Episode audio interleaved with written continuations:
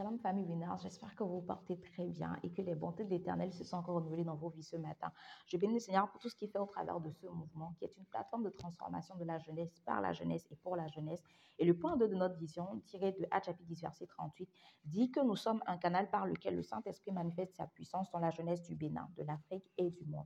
Et je sais avec assurance que cette nuit du vendredi au samedi, le Saint-Esprit va encore manifester de manière particulière et glorieuse sa puissance dans nos vies, dans la vie de nos familles, au nom puissant de Jésus. Et par rapport à cela, j'espère vraiment que tout un chacun, nous sommes déjà en train de prendre nos dispositions.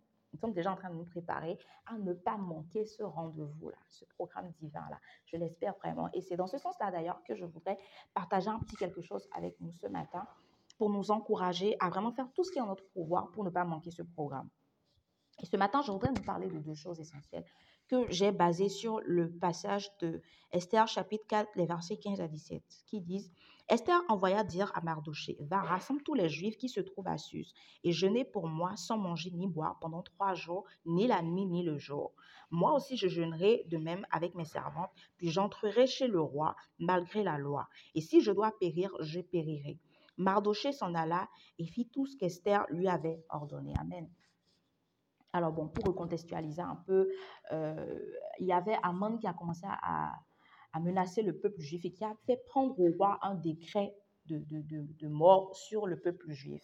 Et Esther, qui était euh, euh, l'épouse du roi, qui, était aussi juive, en fait, a reçu l'information de la part de son oncle Mardoché et a pris cette résolution-là, a demandé à Mardoché d'aller et de rassembler les juifs pour qu'ils prennent un temps de consécration, un temps de jeûne et prière. Elle a dit qu'elle-même, avec ses servantes, elle va prendre un temps de prière et de jeûne. Donc, je voudrais attirer notre attention sur deux choses. La première chose, c'est la prière corporative.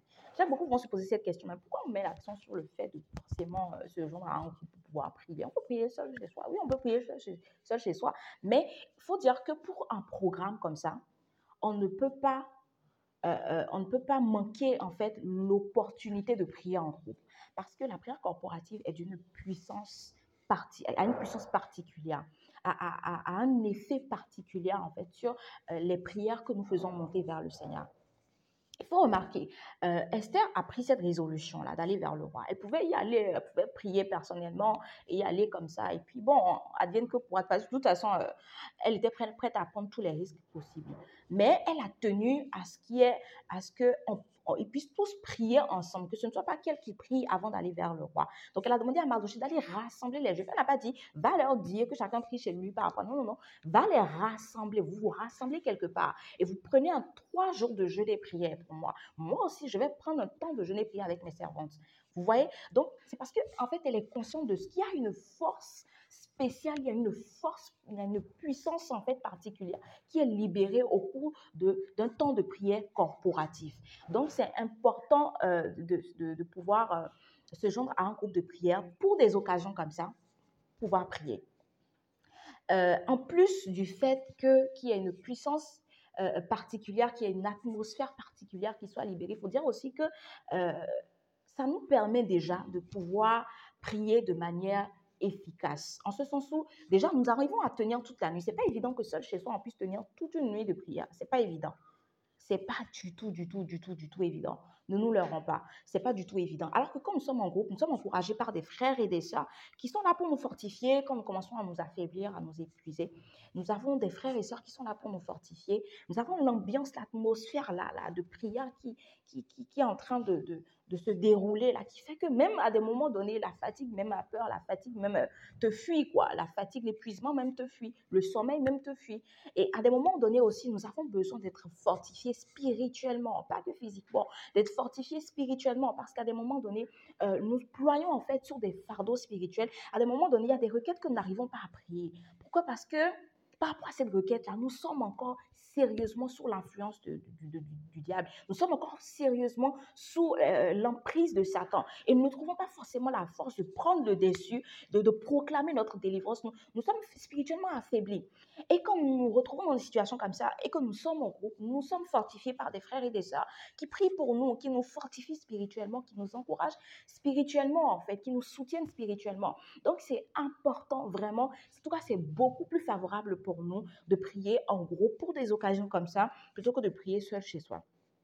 C'est beaucoup plus favorable pour nous. Il faut dire aussi que la prière corporative a comme un effet d'accélérateur.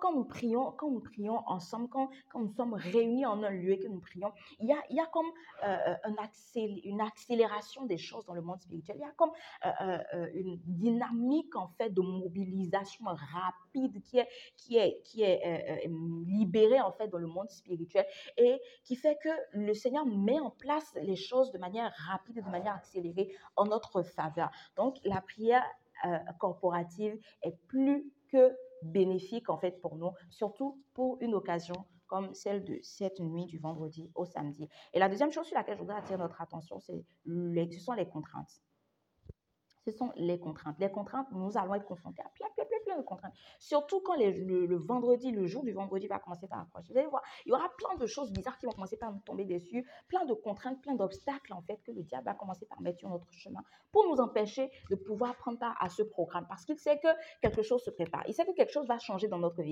Il sait que nous allons nous libérer de son emprise, de son influence au cours de cette nuit-là. Donc il va trouver tous les moyens nécessaires pour nous bloquer. Et je voudrais vous encourager à prendre tous les risques qu'il faut pour ne pas rater ce programme. Esther a dit, elle dit, j'entrerai chez le roi malgré la loi. Il y avait une loi qui stipulait que si le roi ne t'invite pas ou ne te tend pas son sceptre d'or, tu n'as pas le droit d'entrer chez lui. Comme ça, autrement tu serais puni de mort, même si tu es son épouse. Et elle n'avait pas été invitée chez le roi depuis 30 jours.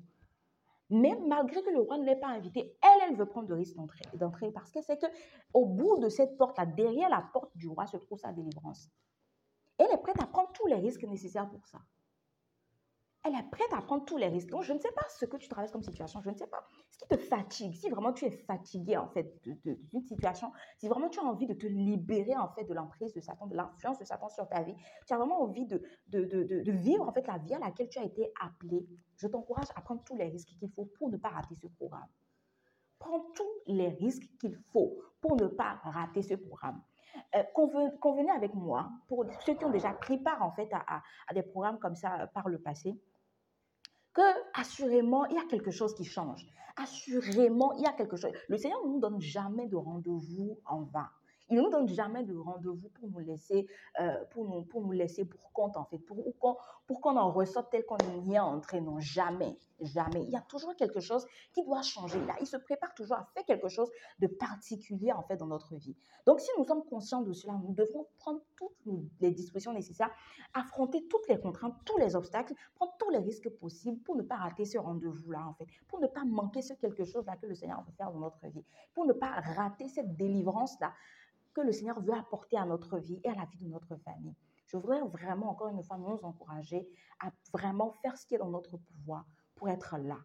Et encore une fois, faisons tout pour nous joindre à un groupe, pour nous joindre à un lieu de rassemblement pour pouvoir prier.